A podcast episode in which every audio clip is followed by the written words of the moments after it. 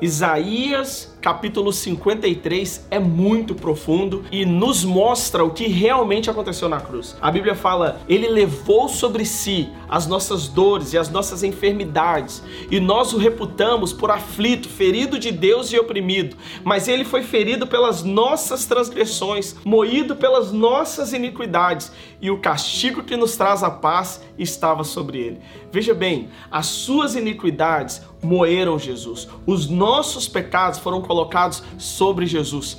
Para quê? Para que hoje os nossos pecados não fossem colocados sobre nós. O castigo que nos traz a paz estava sobre Jesus. Para quê?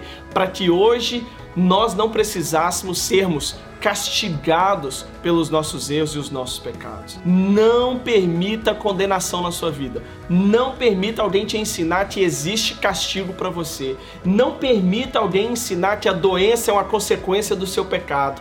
Não permita que alguém ensine que você tem que pagar pelos seus erros. Porque se Jesus pagou pelos seus erros, por que, que você tem que pagar novamente?